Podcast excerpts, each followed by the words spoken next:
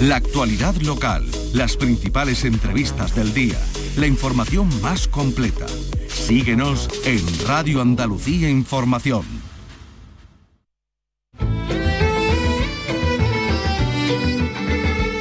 Andalucía es cultura. Con Maite Chacón. Radio Andalucía Información.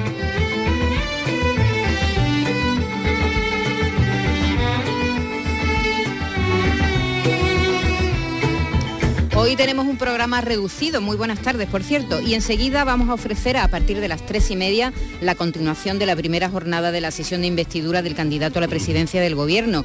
A las tres y media está prevista que retome la sesión, se retome la sesión con la intervención de Feijó y se van a suceder las réplicas, las contrarréplicas que ofreceremos en directo en nuestra emisora. Pero abrimos una ventana a la cultura y lo abrimos con una película, con El amor de Andrea. La sociedad romana podemos ver que era la familia el núcleo. Y en la familia hay una imagen que es el pater familias. El cabeza de familia, el pater familia, la persona que tú esperas que te proteja, tiene que ser leal a los que están por debajo suya.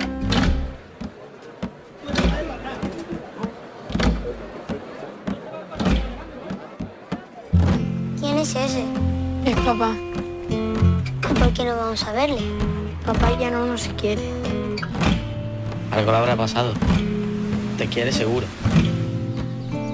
Tu padre se ha ido. De la que está aquí cuidando de vosotros soy yo. Pero tú lo querías. Quiero ver a papá. Yo también. Que tu padre no quiere verte. Tienes que dejar de hacerte daño, cariño. Tienes que dejar de soñar.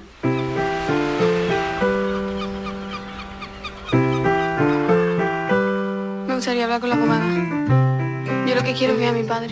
Y quiero saber qué puedo hacer. Yo no quiero más de lo que me dabas, no quiero limosna del corazón, no me vale el norte que te alumbraba, no me vale y voy perdida el futuro, sin sombra de tu voz, tal vez el silencio 漂亮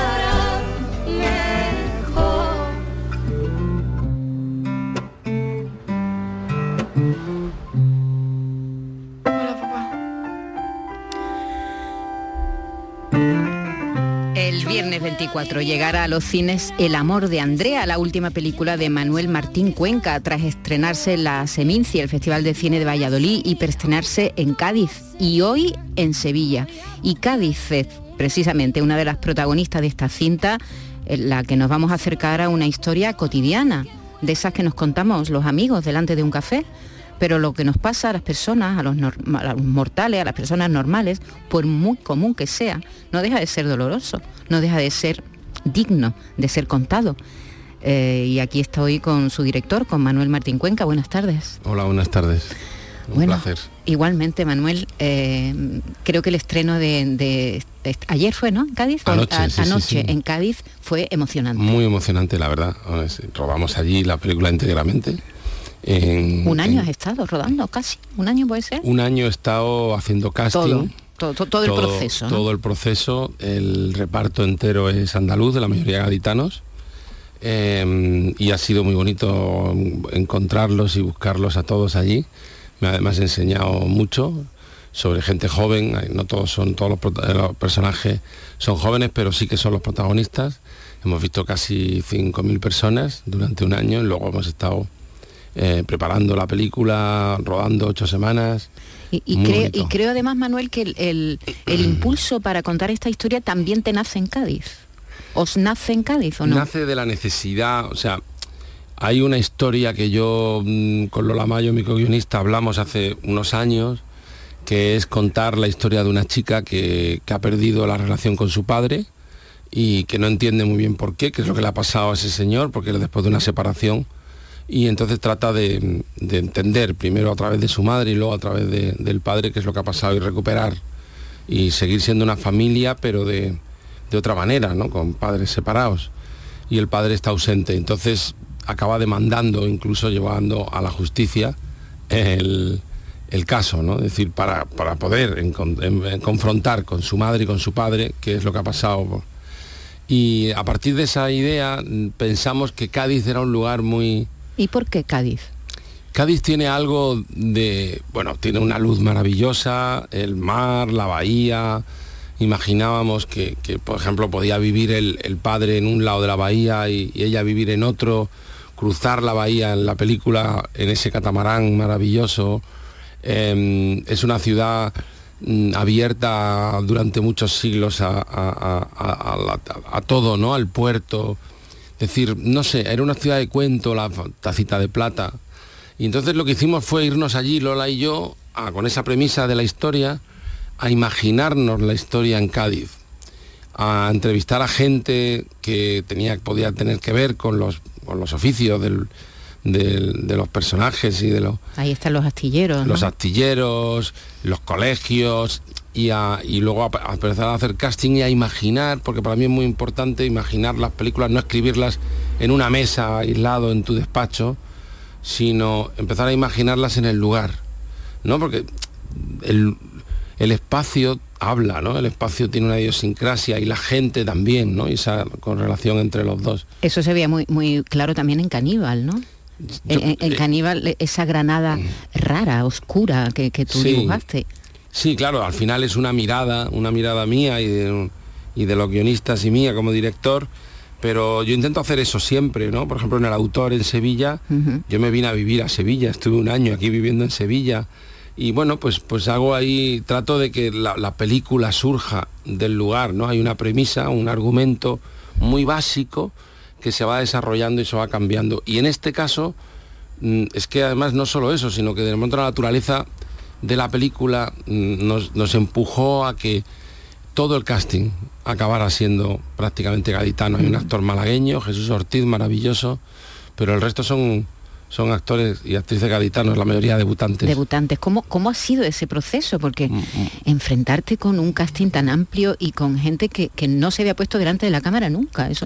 Es un proceso muy bonito, un proceso de búsqueda. Primero, eh, estar rodeado de un equipo eh, que me ayuda y que, que- hacemos muchas pruebas, que, hemos visto mm, decenas y decenas de institutos, de colegios, de asociaciones, de tal, un equipo de producción que, que me ayuda a hacer todo eso. Yo estoy un poco como em, como supervisando todo, pero fue maravilloso. Yo me he visto todas las entrevistas en vídeo que hemos grabado en primera prueba y luego empe- empezado a participar en, la, en todas las pruebas, toda la gente que íbamos filtrando. Entonces, las pruebas además te sirven para afinar el guion, para construir eh, más los personajes, para entender a la gente joven, porque hablas con ellos, porque les haces improvisaciones. Son como un taller de búsqueda, ¿no? Taller de investigación.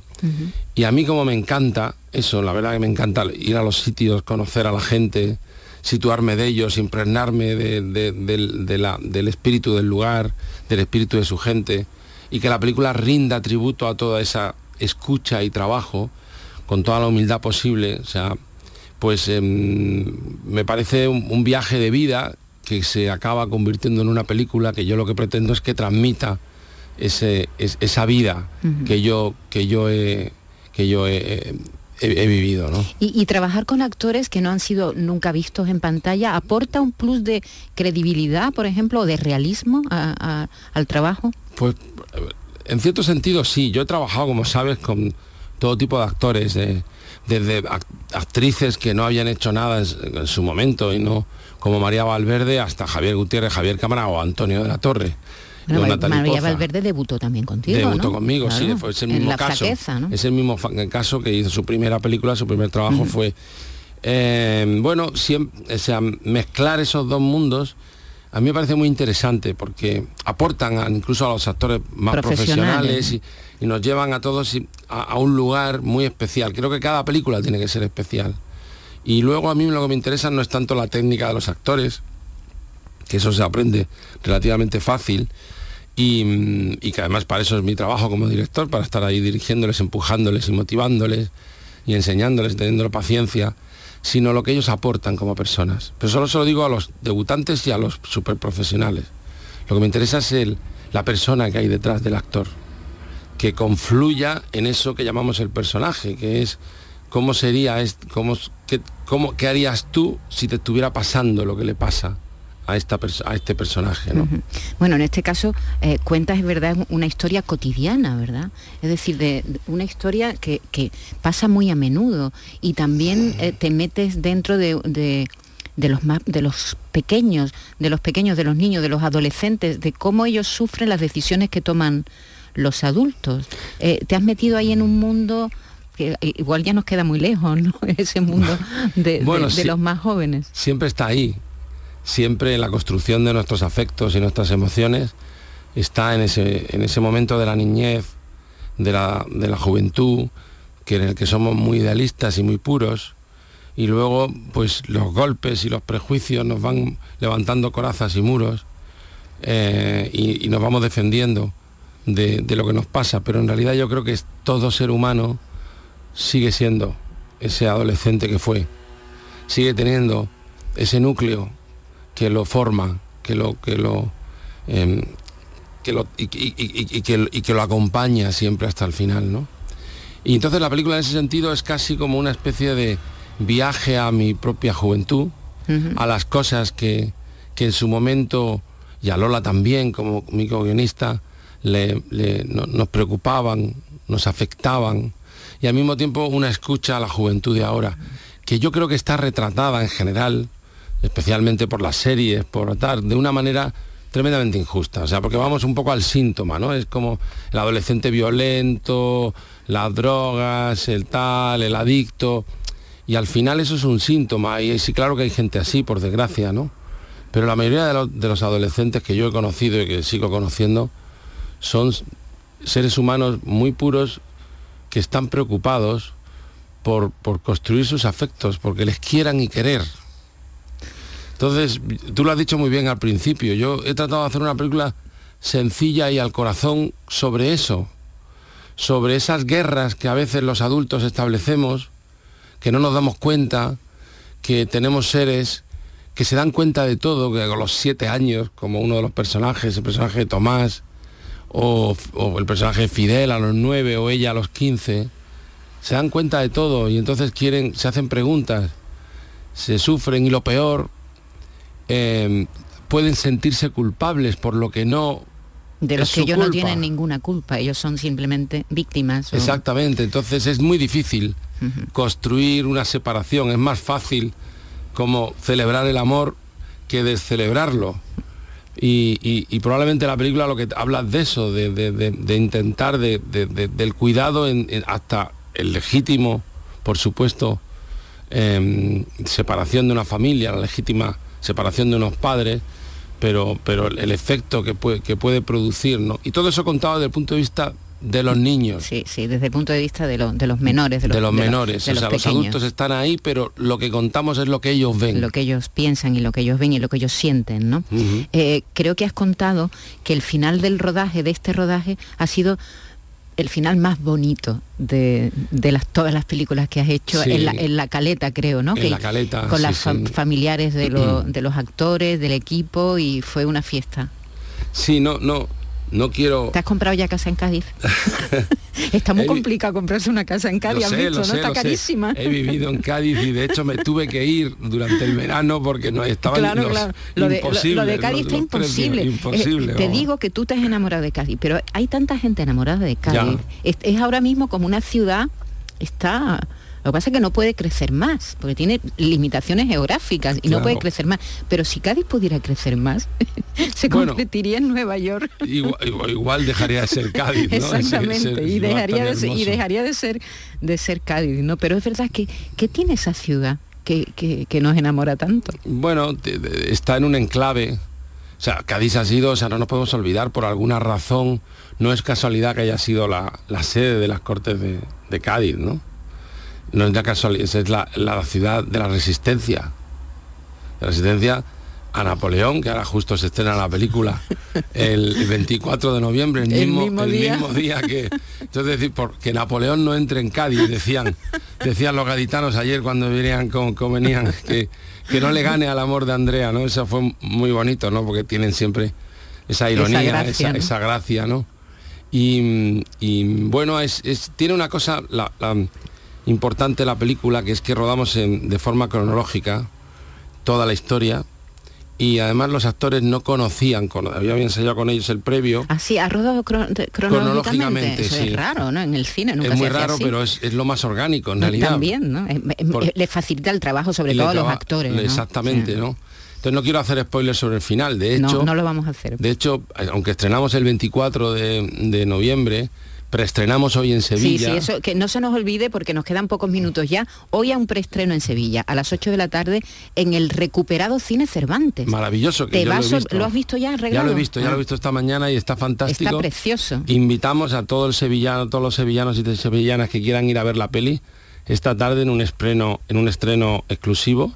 A las a 8, las ¿verdad? 8 Eso. empieza, a las 8 menos cuarto, eh, allí en el, en el Cervantes. Entonces, em, el final fue tan hermoso porque el final acaba después de toda una serie de vicisitudes y de, atravesar un drama y de, de aprender ella en la, en la, en la, en la, playa de la Caleta con sus hermanos y su amigo que empieza una nueva historia, una nueva historia de amor. El amor de Andrea no quiero, tiene esa doble, ese doble sentido. Y entonces rodamos allí al último, claro, el último día de rodaje, la familia, los niños, tan maravillosos en la, en la película, eh, nos conquistaron el corazón. Entonces todo el mundo llevó para celebrar el final de rodaje a la playa de la Caleta que acabamos y empezó a y atardeció pues comidas, bebidas, regalos para todo el equipo, la familia de los niños empezaron a regalarnos a todos. Fue pues un, un momento muy hermoso. Pedro Moreno, que es el diseñador de vestuario, que tiene ochenta y tantos años, es el Premio Nacional de, de Teatro, me lo dijo también, él estaba allí y dice, nunca había vivido un final de obra tan bonito como el de esta película. Eh, Manuel ha rodado en Sevilla, en Sevilla, en Granada, en Granada, en Cádiz, en Cádiz, en tu tierra, en Almería, en Almería. ¿Cuándo? Y en Jaén, no y- te olvides de Es Jaén, verdad, en Jaén. no te olvides de Jaén. ¿Cuándo, cuándo Huelva, mm, Córdoba? Bueno, es que en esta especie de... Estás como Woody Allen. Está- Lo que pasa que en vez de en Europa, en, en- en Andalucía, en recorriendo Andalucía. Huelva, Córdoba, Málaga, ¿no? Son Huelva, los tres. Huelva, Córdoba, Málaga. Ahí hay tres historias esperándote. Mira, hay una, primero, yo me ha gustado traer mis películas de una manera, ha sido como una cosa lleva a la otra al territorio. Em- em- empecé rodando fuera y, y- y empecé rodando en Cuba y luego empecé y luego en Madrid. Y de repente he sentido, me he sentido más cineasta y más cineasta, más auténtico rodando en mi tierra. Mi tierra es, es esta. Y eh, soy de Almería, pero conozco muy bien eh, los territorios y trato de impernarme de ellos. Eh, es una tierra muy variada, muy diversa. Jaén, Cazorla, Segura. No tiene nada que ver con Cádiz. Nada. Entonces tiene la posibilidad de construir diferentes historias. Entonces, eh, no sé si el viaje acabará en todos los territorios, sería como bonito, porque empezó comiendo, bueno, ya, ya que he venido a Almería, a Granada, vamos a Sevilla. O sea, fue como... Pero sería muy bonito porque creo que hay muchas historias que contar. Y sobre todo, además, alejar del foco de los centros industriales, del cine y de lo visual, Madrid, Barcelona, incluso Sevilla también se produce, qué bien. Pero claro, ir a Cádiz, una película íntegramente rodada en Cádiz, donde además es Cádiz. No es La Habana, no es... mm, mm, mm, y eso me pasa con Jaén. Entonces eso también yo creo que nos, aporta al cine, a la historia de nuestro cine, una variedad. Y a mí como cineasta un- una búsqueda y un descubrimiento de territorios que conociéndolos, en realidad no los conocía tanto y ahora los conozco un poco más y he dejado la huella de una película en ellos. Claro, la mejor manera de conocer los sitios es trabajando en ellos, ¿a que sí? Totalmente, Trabajar en los sitios. Es la mejor manera en la que na- de- ni viajando ni nada de eso, ni pasando un fin de semana ni pasando tres meses. Cuando tú trabajas en un sitio es cuando realmente conoces el lugar y conoces a la gente de otra manera. Exacto. Y, y eso, el cine te está dando esa oportunidad maravillosa de trabajar en, en muchos lugares de Andalucía y contar historias como las que cuentas. Pues Manuel Martín Cuenca, ha sido un placer. Esta tarde vamos a recordarlo a las 8 en el remodelado los cines Cervantes, que lo han dejado de dulce, precioso. Allí pudimos ver el estreno de Mama Cruz hace unas semanas, pudimos ver también a, Un Amor de Sara Mesa. Y, ahora llega pues eh, eh, un amor, el amor de Andrea, esta película en la que ya descubrirán quién es el amor o quiénes son los amores de Andrea, pero sobre todo también es, un, una cartita de amor que le ha hecho Manuel Martín Cuenca a Cádiz y a su gente. Muchísimas gracias. A ti, Manuel. Un abrazo. Suerte con la película. Gracias. El 24 de noviembre se estrena. ¿eh? ¿24 o 23? 24. 24 de noviembre se estrena. Llega, llega a los cines. Solo quiero comprobar En Radio Andalucía Información, Andalucía es cultura. Con Maite Chacón. Quiero saber qué miedos te anidan, dónde te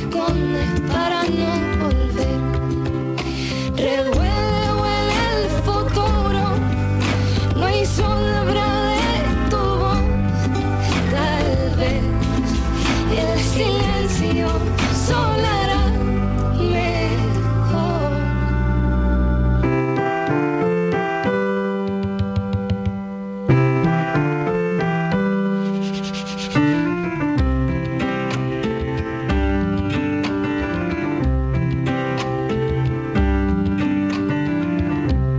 que tienes tu razón, yo no pierdo la mía.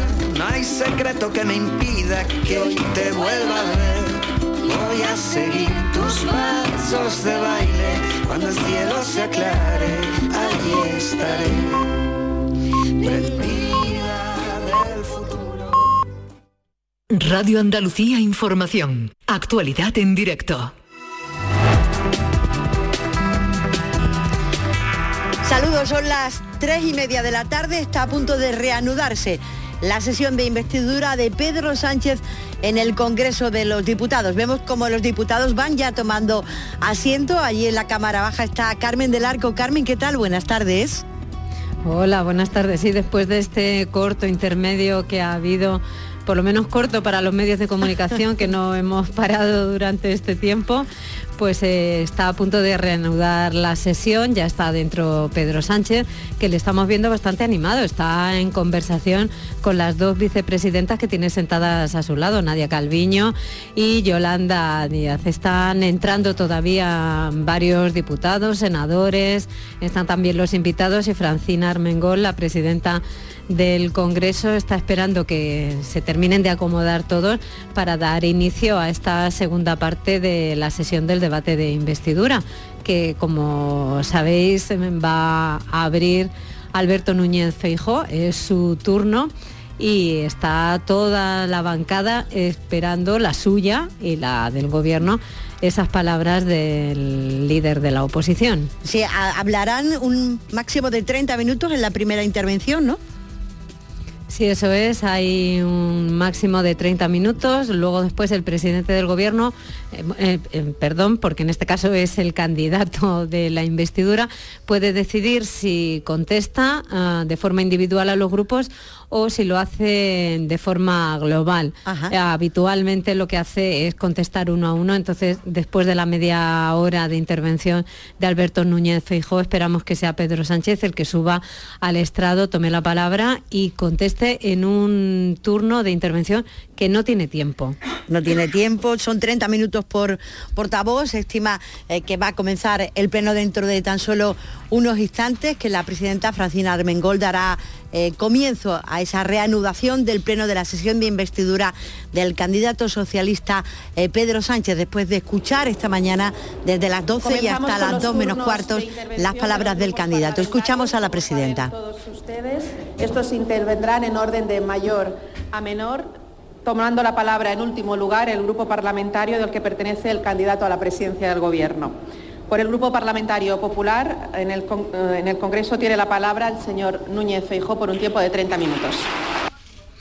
Vamos a escuchar a Alberto Núñez Feijó, luego después tendrá un turno de contrarréplica de 10 minutos y otra vez el presidente, el candidato, en este caso a la investidura, puede replicar. Ya llega hasta el estrado Alberto Núñez Feijó, está preparando sus papeles y va a intervenir. Hay una ovación, hay aplausos de los diputados del Partido Popular que se han puesto en pie. Es lo mismo que hicieron esta mañana los diputados socialistas cuando llegó Pedro Sánchez. Ya toma la palabra Alberto Núñez Feijóo. Vamos a escucharle. Señora Presidenta del Congreso, señor Presidente del Senado, diputados, diputadas, senadores, autoridades presentes, presidentas y presidentes de comunidades autónomas, señor candidato.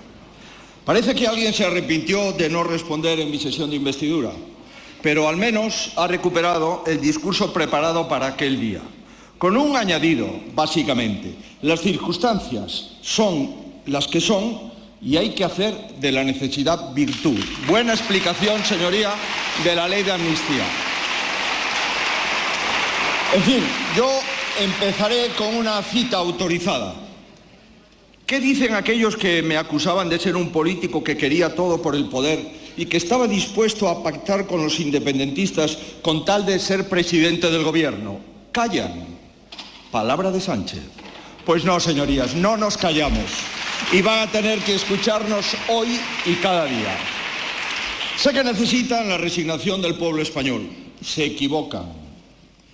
Esa España silenciosa y resignada que desean no la van a tener. La tendrán que escuchar en las plazas, como el pasado domingo en una concentración en una concentración sin precedentes en la democracia española. La tendrán que escuchar en las instituciones en las que tenemos el honor de gobernar a las que quiero pedir disculpas en nombre de esta Cámara por los insultos y las descalificaciones a los presidentes autonómicos remitidas por el candidato durante la sesión de la mañana. La tendrán que escuchar por parte de la inmensa mayoría de entidades de la sociedad civil a las que tampoco enmudecerán. Y por supuesto, como grupo mayoritario, traeremos su voz a este Congreso y su voto a esta investidura. No. No a la amnistía, no a ignorar las víctimas del separatismo, no a borrar delitos de corrupción y terrorismo, no a mediadores internacionales, no a pasar por alto la injerencia rusa en nuestros asuntos, no a cesiones pagadas con 100.000 millones de euros de los trabajadores, no a Bildu, no a que unos pocos decidan por el conjunto, no a darle la espalda a más de la mitad de los españoles, no a una democracia recortada, no a la mentira, no a la desigualdad entre españoles, dicho de otro modo, no a Pedro Sánchez para seguir diciendo sí a una nación de ciudadanos libres e iguales.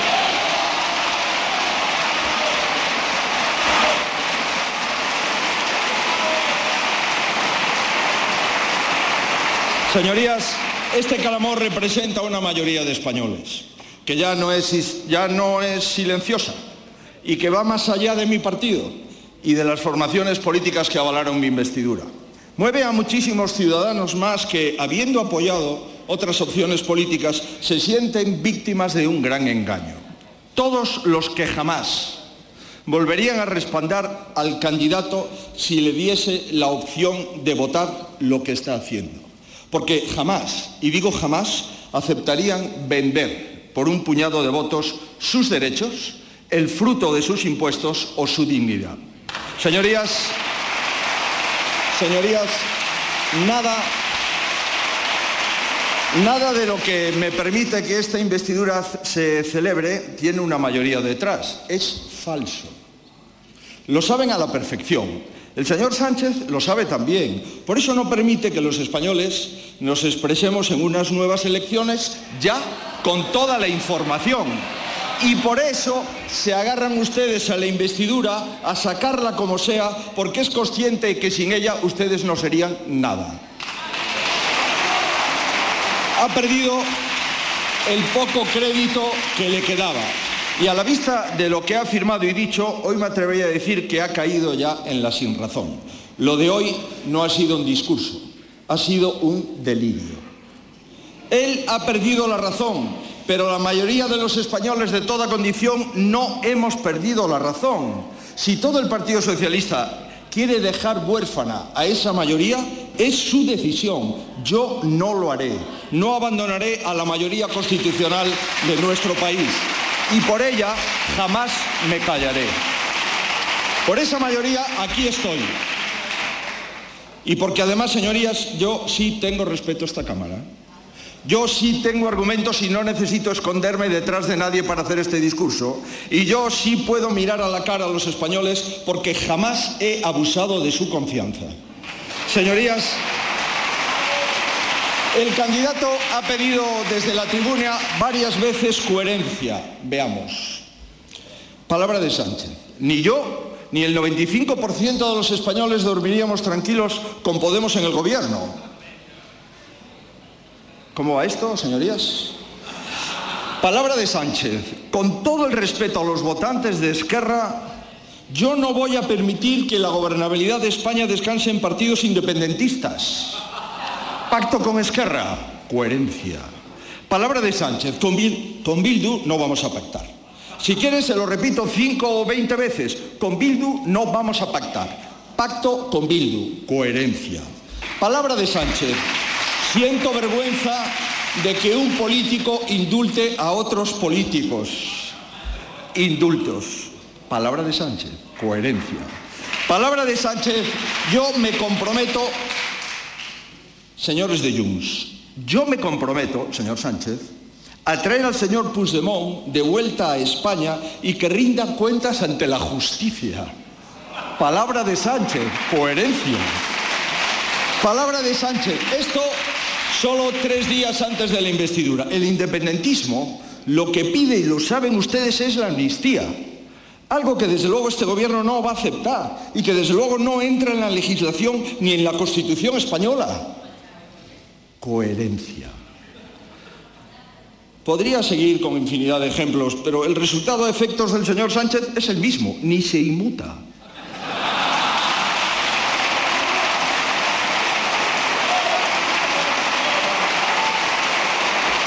Por eso, para inmutarse, haría falta pudor que usted no tiene. Un inciso, eso sí, quien ha introducido, quien ha introducido la cita de Machado en su discurso no le ha hecho ningún favor a don Antonio. Dígala completa, señor Sánchez. Hasta en las citas miente usted. Dice, hoy es siempre todavía, toda la vida es ahora. Y omite. Y ahora, ahora es el momento de cumplir las promesas que nos hicimos. Esta es la cita completa, señor Sánchez. Esta es la cita completa. Ahora es el momento de cumplir los compromisos que nos hicimos. Señorías,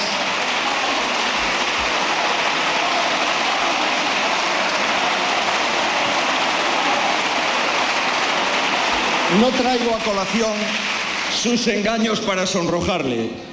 Lo hago porque me veo en el deber de subrayar entre los españoles que debemos aprender la lección de la pasada legislatura y la de los últimos tres meses y la de los últimos días. Señoría, las provocaciones y las descalificaciones de su discurso de antiinvestidura también. Que nadie se equivoque. Hoy no acaba nada. Este no es el trago final.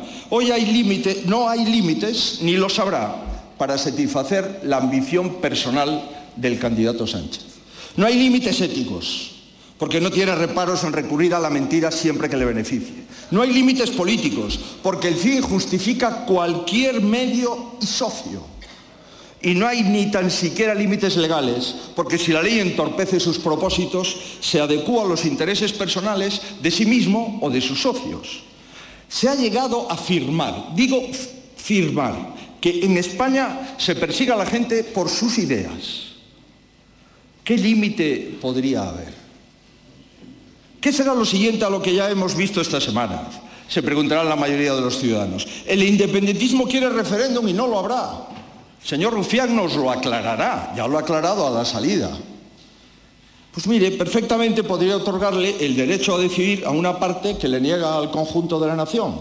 No se preocupe usted o no se intranquilice tanto.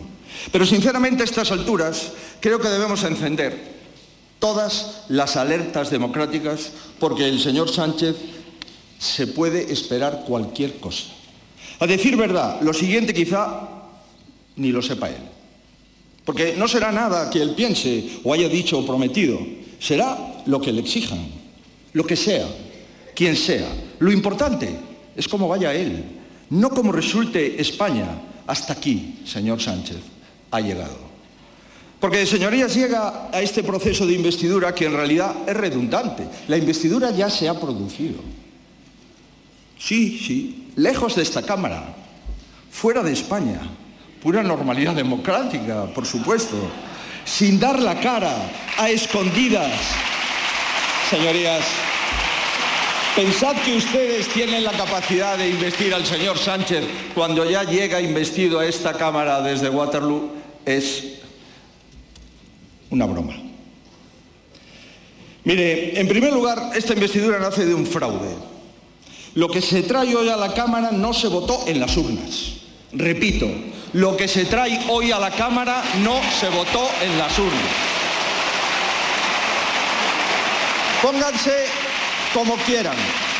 Si tan seguros estuvieran de que lo que traen ahora a la Cámara sería revalidado en las urnas, ¿por qué no dejan que los españoles voten en las urnas? No, ya sé, ya sé.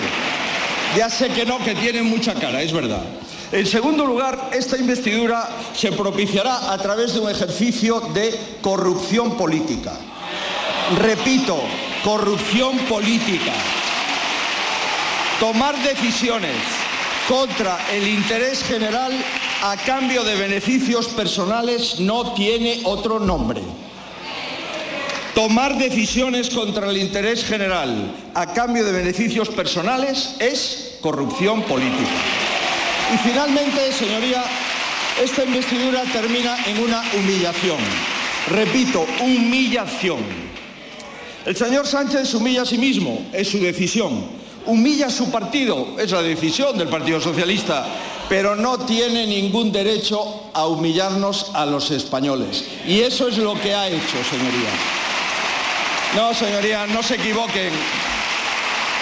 El señor Sánchez no ha conseguido el apoyo de nadie, lo ha comprado, que es muy distinto, firmando cheques que todos pagaremos.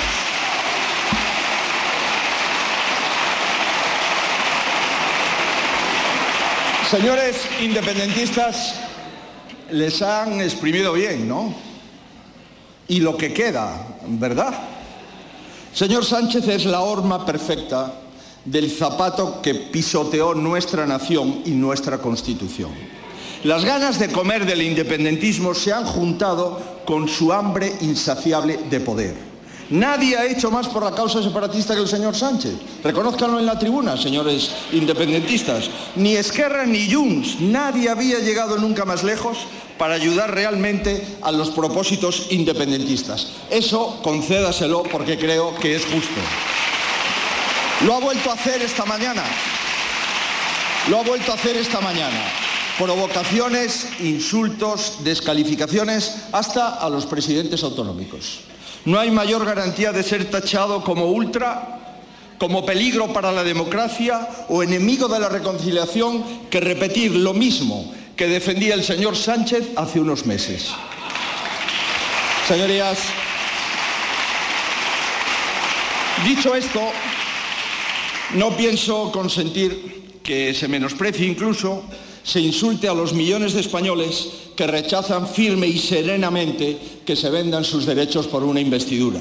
Que lo hicieron la semana pasada y que lo volveremos a hacer el próximo sábado 18 en Madrid. No se lo admito, señorías. Que se rían de estos españoles, no se lo admito.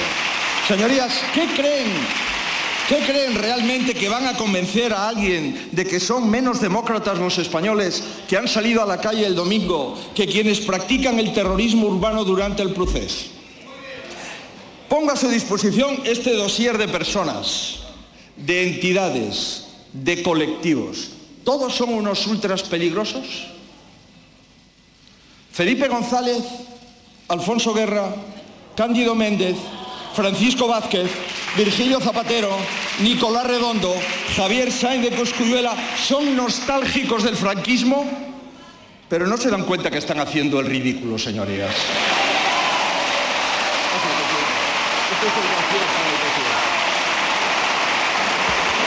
Y ahora, señorías, vamos a leer lo que dicen de nosotros, la prensa británica ha elegido el poder a cualquier precio y acuerdo mugriento en beneficio propio. Un socialista contra la solidaridad fiscal, diario político. La prensa suiza, todas las decisiones a cambio de sus votos para volver al gobierno. La prensa americana, ¿recuerdan el verano pasado, cuando todo el mundo temía que un partido de extrema derecha pudiera obtener buenos resultados en las elecciones españolas? Bueno, la alternativa era peor. Wall Street Journal. También la prensa internacional se ha convertido al fascismo, señorías. Ahónrese las etiquetas, ahónrese sus desprecios, no le servirá de nada. A alguien como el señor Sánchez no se le teme, al revés. Cuanto más perversos sean sus métodos, con más intensidad, con más ganas y con más sentido democrático, se le tiene que combatir. Empezando por la serie de pamplinas que nos ha vuelto a contar hoy aquí para justificar sus pactos vergonzantes. Dice el señor Sánchez, lo he vuelto a insistir, en que habla en nombre de la democracia y de España. Pero hombre, pero hombre, si ni siquiera puede hacerlo en nombre de Pedro Sánchez de hace tres meses.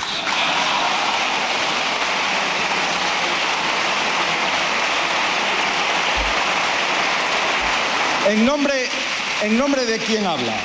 ¿En nombre de los constitucionalistas catalanes? No. ¿En nombre de los policías y guardias civiles que se jugaron la vida? No. ¿En nombre de los fiscales y jueces que investigaron lo ocurrido? No. ¿En nombre de los 11 millones de españoles que no han apoyado su alternativa? No. Ni siquiera habla en nombre de millones de votantes socialistas a los que mintió. No. No, señorías. En nuestro nombre, no. En el nombre de todos los que he citado, tampoco. Será en nombre de Sánchez y en el de sus socios exclusivamente. Tampoco puede venir aquí a decir que son ustedes una mayoría progresista, porque ni es mayoría ni es progresista. En cuanto a la mayoría, les recuerdo que el gobierno PSOE y Sumar bajó el número de escaños en la anterior legislatura, en esta legislatura. Pero al margen de eso, somos infinitamente más los españoles que creemos que nadie es más que nadie y que no estamos dispuestos a someter nuestra democracia de ciudadanos libres e iguales a los caprichos de unas élites políticas insolidarias y excluyentes. Menudo progresismo, señoría. No hay ninguna mayoría ideológica en esta coalición. No, salvo que Junts haya enterrado todo lo que le queda de Convergencia Unión o que el PNV haya decidido cambiar el tractor por la hoz y el martillo. Señorías, ¿es progresista que los políticos puedan delinquir a cambio de votos? ¿Es progresista que todos los poderes y las instituciones del Estado se rindan ante los intereses de una ambición? ¿Es progresista dar más privilegios a los políticos frente a los ciudadanos? Por supuesto, el señor Sánchez también recurre al gran comodín, evitar un gobierno del Partido Popular con Vox. Otra mentira. Porque en esta Cámara yo traje una propuesta de gobierno en solitario. En solitario. E incluso Vox, e incluso Vox dijo que no se opondría a un acuerdo entre el PP y el PSOE que fue lo que yo le propuse a los socialistas. Sí, sí, sí. Un acuerdo entre el Partido Socialista y el Partido Popular que ustedes rechazaron, señoría. Que ustedes rechazaron. Pero es que además, que justo hoy venga aquí a agitar espantajos de la ultraderecha es para nota.